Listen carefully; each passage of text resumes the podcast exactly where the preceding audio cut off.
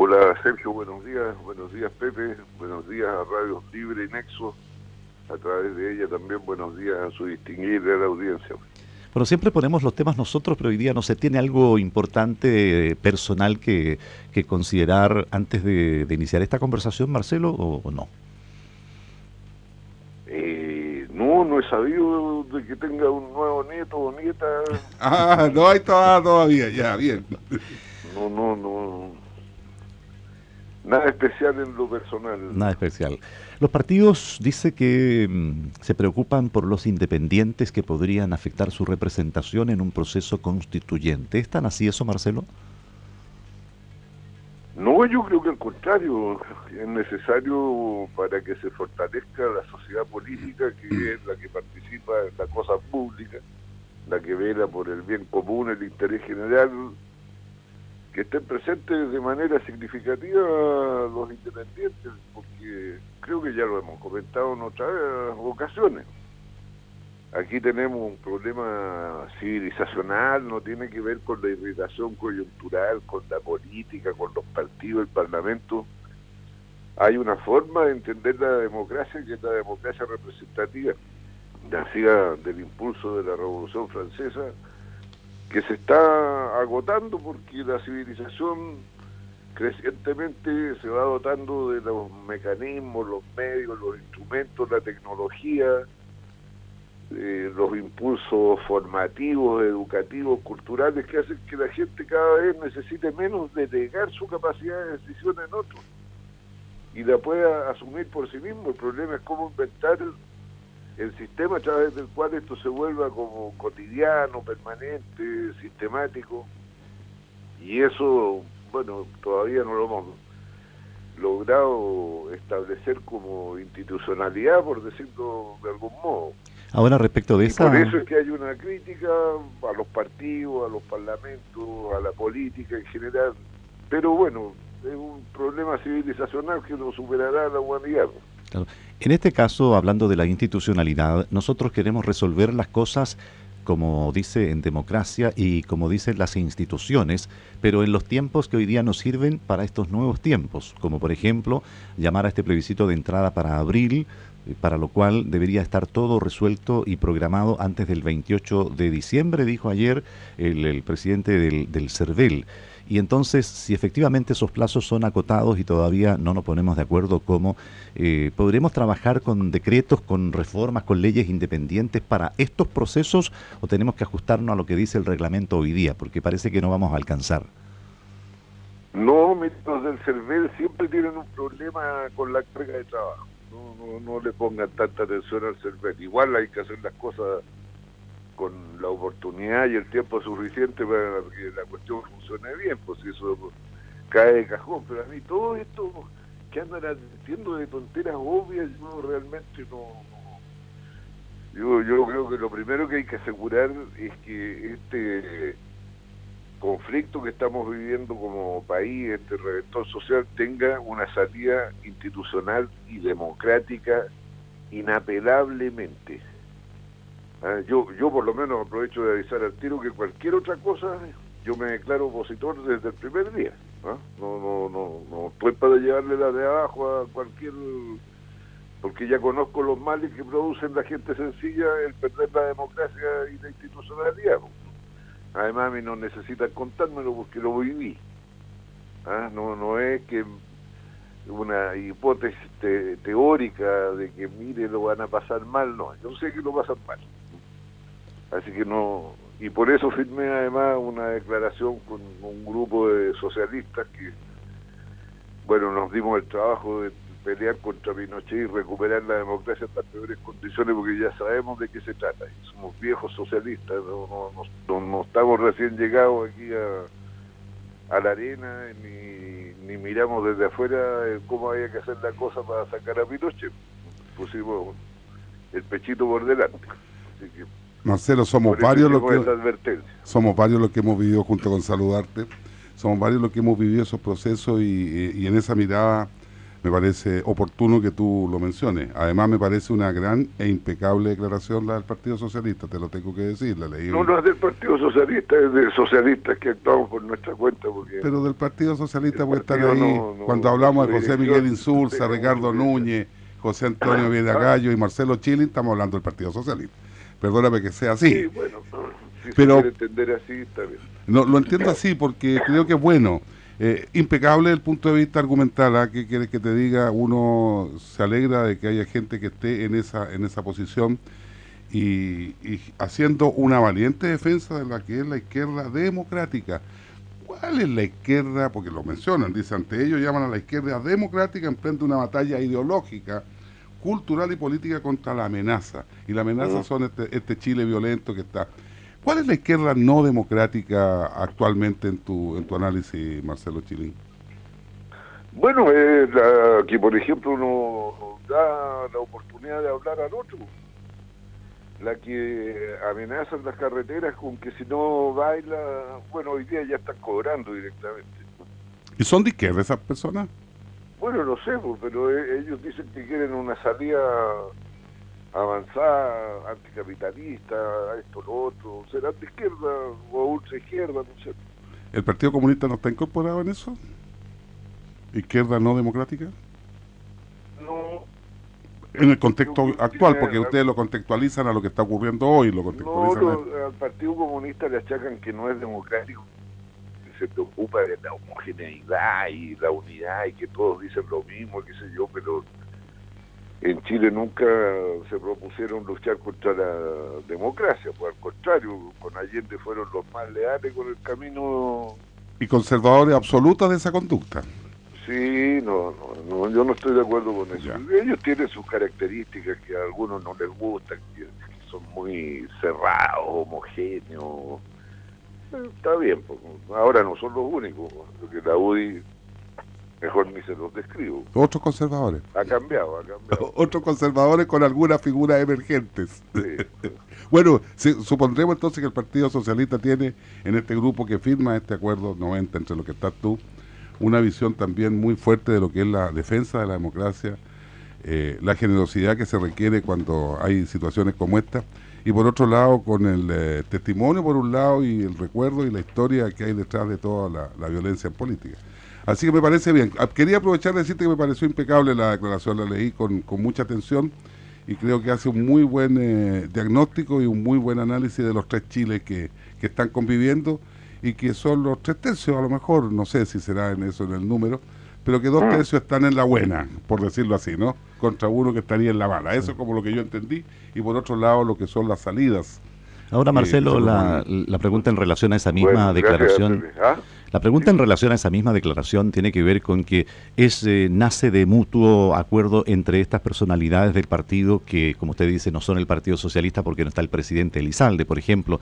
Pero en este proceso ustedes invitaron puntualmente a, esta persona a, firmar, hay alguno que dijo que no, o fue general para el partido y ellos se acercaron a firmarla, o es un trabajo puntual entre ustedes? No había un problema de oportunidad, tal vez pudimos haber invitado a mucha más gente o mucha más gente, yo sé que hubiese querido firmar, pero bueno, hay, hay un problema de oportunidad, y yo creo que no necesito describir la situación que estamos pasando el día de ayer, pregúntele a la gente de San Antonio cómo fue. Bueno, ah. precisamente los hechos de violencia al, al diario El Líder, pregúntenle cómo le fue ayer. Claro, quedó prácticamente destruido. Ahora, independiente del diario, también están los centros comerciales, la actividad portuaria en San Antonio que le estaba ganando. Curiosamente, hay varias eh, áreas de la producción que estaban teniendo una muy buena labor con índices de crecimiento sobre dos dígitos, incluso San Antonio superando a Valparaíso y en un 2x3 en menos de eh, de dos meses ya está prácticamente abajo, con un deterioro laboral también significativo, porque San Antonio la gente vive de la eh, actividad portuaria en su mayoría. Entonces ahí es cuando uno ya no entendemos cuándo se pasa la línea de efectivamente ya de lo posible respecto... Bueno, por eso ha habido un problema de oportunidad con la declaración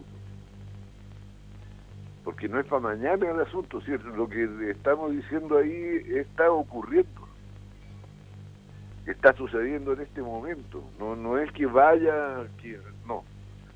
está pasando. Y por eso había que, bueno, sacarlo con los que pudimos reunir. Tal vez hubiera habido más diputados que le hubieran querido firmar y senadores, pero bueno, En, en, la misma en la misma declaración, usted respecto al grupo violentista, por decirlo así, declaran una cosa muy fuerte. Coexisten lumpen y sectores marginados, bandas criminales ligadas al narcotráfico y grupos extremistas y antisistémicos altamente ideologizados y organizados. Eh, eso es una, una, es una, pero es una, una, cosa muy explícita, muy clara, que todos lo sentimos, lo hemos comentado, pero que hacía falta que fuera escrito tranquilamente y, y claramente, Marcelo. Pepe, yo creo que basta que uno se dedique a observar con cierta detención y, y descubre eso, pues si no es pero había que decirlo, hay que decirlo, un grupo que lo diga no es lo mismo que lo digamos conversando nosotros acá con todo el beneficio de la conversación, pero había que decirlo y declararlo y me parece muy bien redactado porque son una mezcla y, y, eso es lo peligroso y lo plantean ustedes de esa manera en la declaración. Ahora, ¿por qué es tan difícil, Marcelo, algo que ustedes hacen y que dice que está a la vista y todo lo podemos ver en cualquier minuto en el día cuando empiezan a conformarse estos grupos? ¿Por qué se sigue defendiendo? ¿Por qué autoridades, por qué presidentes de partido, por qué personas tan importantes en el ámbito político como ustedes lo pueden ver y decir y, y otros no? O sea, yo, bueno, no sé, no, no yo no, sé si no se hayan dado cuenta, yo creo que sí, no sé, a lo mejor, bueno, piensan que van a ser censurados en las redes sociales, porque hay unos que están esclavizados con las redes sociales. Pues. Es un fetiche para ellos, no, no, no, no les pueden decir nada por las redes sociales. Bueno, yo creo que cuando hay situaciones críticas, eh, uno no, no se puede callar por impopular que se vuelva. Lo, lo peor, los peores populistas, como está de moda usar el término, son los que no se atreven a decir su verdad y a defenderla. Y a identificar lo que es el bien común, finalmente, que es el objeto final de, de hacer política, porque si no, no tiene mucho sentido. En esto entran los cálculos electorales que vienen, porque ya con el tema de la elección del, de la futura, esperamos que sea, yo por lo menos 100% electa. Eh, con eso ya hemos estado sacando la calculadora, es como con el fútbol, que siempre estamos con la calculadora al final, qué resultado nos conviene. Tampoco le está haciendo muy bien este análisis, porque si hay que tener 50, si hay que tener 50% de mujeres y 50% de hombres, habrá algunos hombres que a lo mejor tendrán más votos que mujeres, pero el tema es otro. Y este es un estado de excepción, esto no son una elección de parlamentarios, estamos confundiendo también las cosas, el, la, la asignación de cuotas también. ¿Por qué declarar esto como una, casi como una elección de parlamentarios por los distritos, por los números, por el número de firmas de los independientes?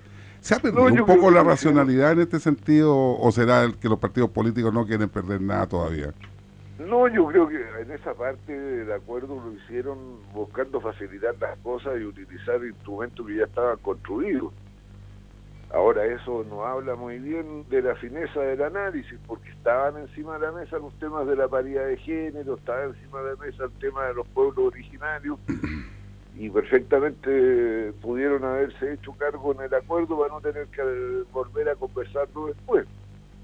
Pero bueno, yo creo que aquí un problema de buena voluntad. De hecho, la cuestión de los independientes, que tampoco fue considerada ya se ha ido resolviendo favorablemente a que haya listas de independientes. Eh, bueno, eso como que concitó un acuerdo más, más rápido que el resto.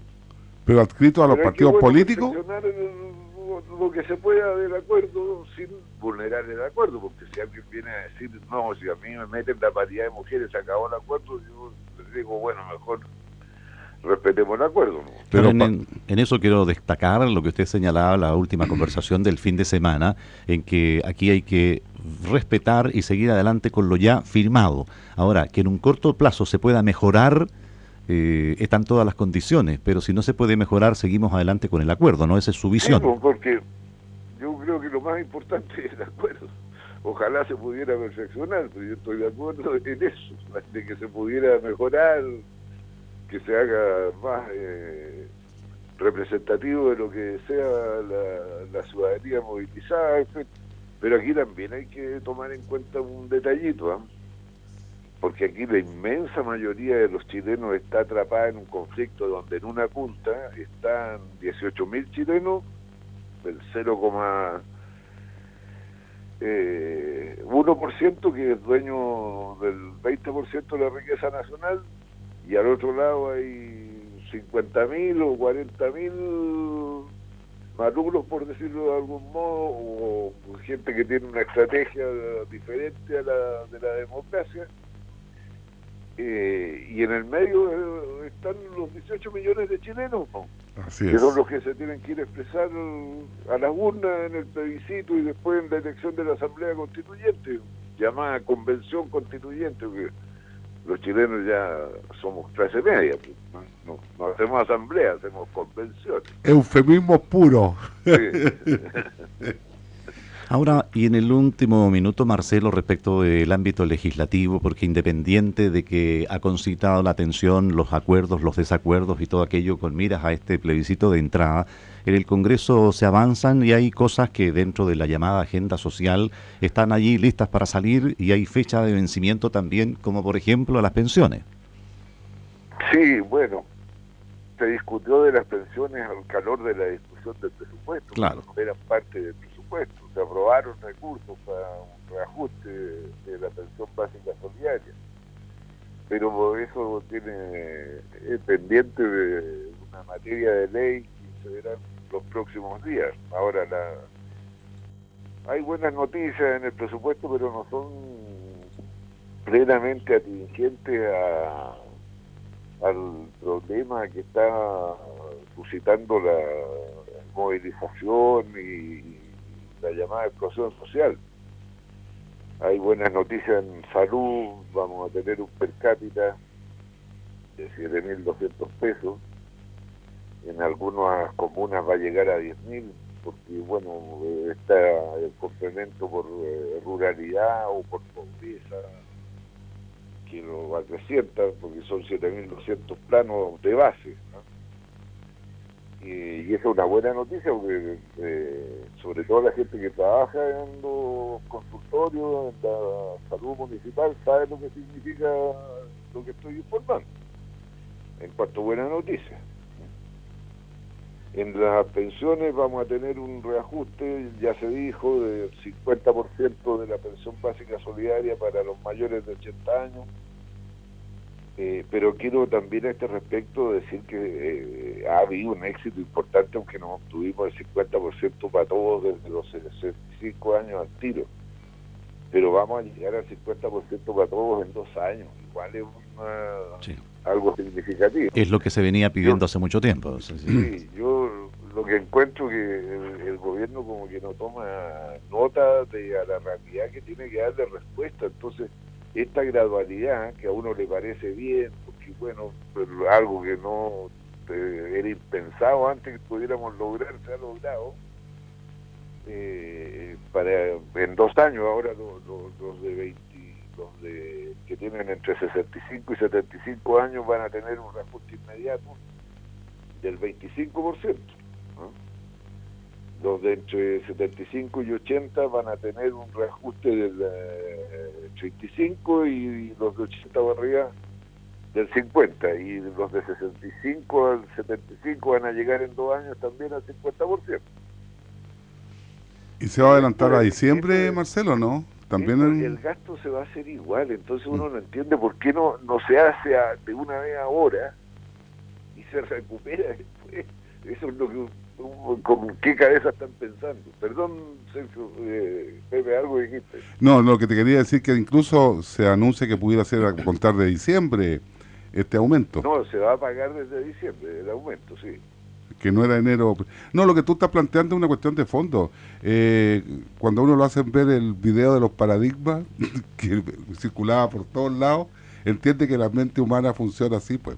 Eh, con una lógica distinta a la, del sentido común. pues Lo que pasa, hay gente que, yo lo comentamos la semana pasada, que este movimiento obtuvo la primera victoria que obtuvo era la más difícil de todas, la impensada, que es la reforma la nueva constitución.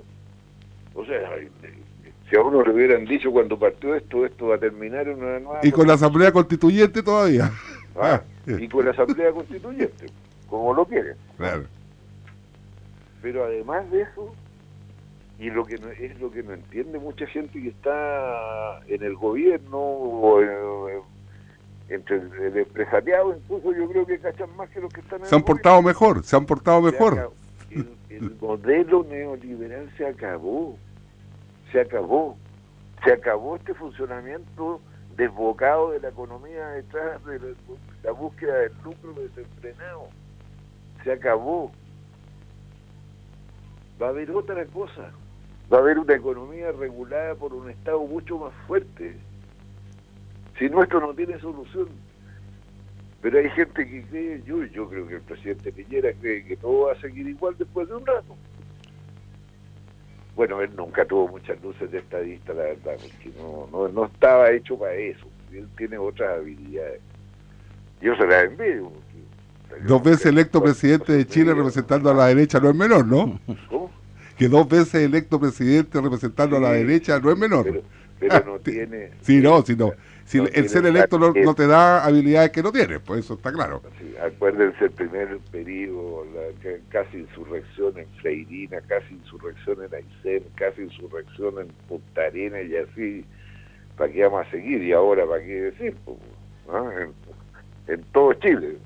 Eso habla que no tiene dedos para el piano, pues no pasó la prueba, ¿no? Tiene otras habilidades, que yo se las envío, porque yo jamás en mi vida puedo hacer un buen negocio. Compro un auto, cuando lo vendo pierdo plata. So- en fin, somos, bueno. somos dos, por eso vamos a hacer una lista para ir de independientes, ¿viste? Bueno, Bueno, Marcelo, muchas gracias.